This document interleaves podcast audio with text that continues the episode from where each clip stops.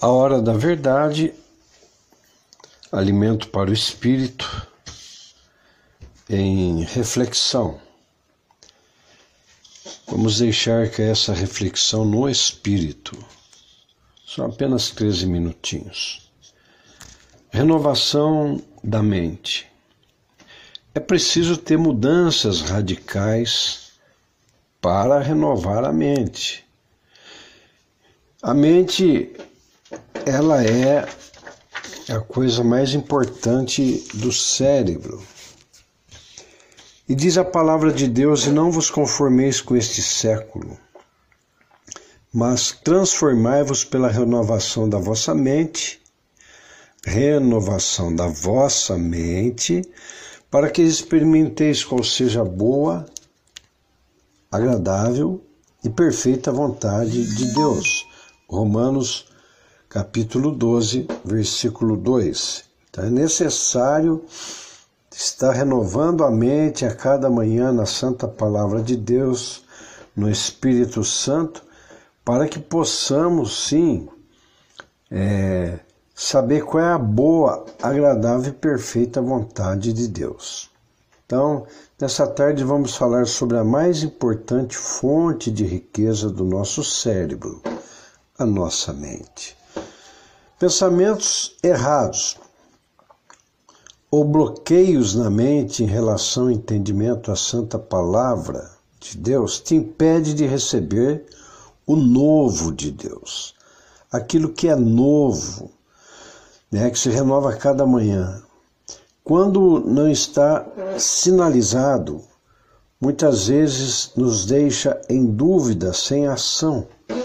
Pensamentos equivocados nos levam à falta de entendimento do novo, a falta de entendimento em relação a uma vida bem-sucedida na terra nos faz sobreviver, perdendo o viver em abundância.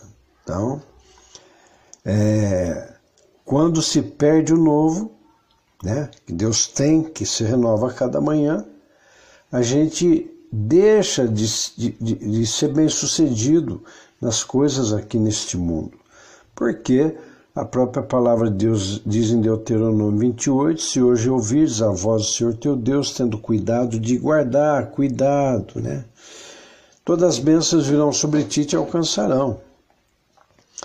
Jesus não veio nos acalmar, não. Jesus não veio para dar um jeitinho, mas para nos transformar.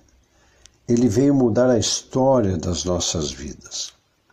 Ainda falta um entendimento mais amplo das coisas do Espírito Santo, de sabedoria e revelação, adentrando ao nosso espírito. Nós temos que dar lugar ao Espírito Santo para que ele faça conexão com o nosso espírito para que saibamos qual é a vontade de Deus para andarmos no caminho e sermos prósperos em toda a área da nossa vida, espírito, alma e corpo. E assim sendo moldados pelos princípios da santa palavra de Deus. Deixar a palavra de Deus nos moldar, né? Isso é coisa maravilhosa. É, para que alcancemos a plenitude da Sua vontade. A plenitude da vontade de Deus é o arrebatamento, né? A ideia de Deus em relação a nós não restringe somente a nos tirar do inferno, tá? Salvação não restringe somente a isso, eliminando nossos pecados, mas também envolve nos dar uma vida abundante aqui na terra. É, fomos chamados para ser filhos de Deus, reinar em vida. E a Sua palavra nos diz que, se quisermos e ouvirmos, comeremos o melhor desta terra. Está escrito. A graça, o favor de Deus liberado para as nossas vidas, nos dá condição de abrilhantar todos os lugares por onde passarmos. Pois a nossa fé é um captador de recurso. Olha que coisa linda. A nossa fé, ela bem empregada, com sabedoria, com inteligência, nós buscamos, é, vem, é um captador de recurso para solução de muitos problemas, até de enfermidade. Mas tem que usar a fé inteligente, a fé de sabedoria, né? E é, colocando aí também o fruto do Espírito, porque é, o, o cristão, quando não renova a mente a cada dia na santa palavra de Deus, conforme eu li lá Romanos capítulo 12, versículo 2, o que acontece? Ele fica com a alma enferma, o espírito enfermo. Por exemplo, ódio, raiva, emulações, ira, peleja, sensões, heresia, inveja, ciúmes, né? É, falando aí de, de pecados é, do espírito, não do corpo, né? Que geraria prostituição e adultério. Isso aí faz o crente é, atrasar o bom andamento do Espírito Santo na vida dele. Né? E realmente isso aí amarga o coração da enfermidade, essas coisas de mágoa, de falta de perdão. Então, quando deixamos o Espírito Santo nos trabalhar, primeira coisa que ele vai fazer é liberar o fruto do Espírito. Longanimidade, benignidade, fé, mansidão, temperança, domínio próprio, entendimento, é, obediência, temor a Deus. Por isso que nós temos agora nesses últimos tempos, né, falta segundos para a volta de Jesus, o que, que nós temos que fazer?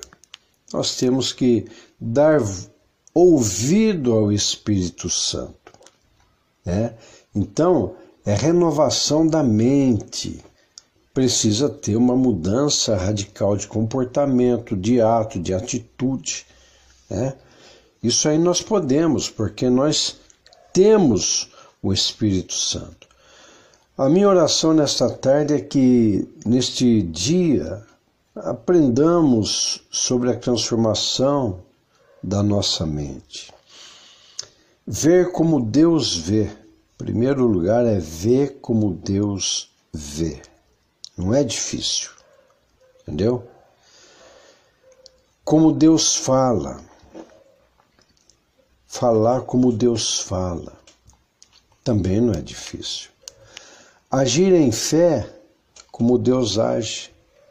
Porque se nós não agirmos a fé inteligente com sabedoria, é, Deus não vai dar a reação da bênção sobre a nossa vida. Porque toda ação tem uma reação. Ação Negativa, reação negativa. Ação positiva, reação positiva. Assim, veremos a transformação primeiro dentro de nós. Transformação tem que começar no espírito e em tudo que está ao nosso redor. Né? E quando eu mudo, os que estão ao meu redor mudam para que tenhamos uma vida plena e possamos usufruir do cumprimento de todas as profecias. De todas as profecias. Que o Senhor nos dê nesse dia, neste fim de semana, um dia abençoado e próspero, em o nome de Jesus Cristo. Então a palavra para o momento, né, que aqui Deus mandou eu fazer, estou fazendo. É, renovação da mente precisa de mudança radical. O que quer dizer isso?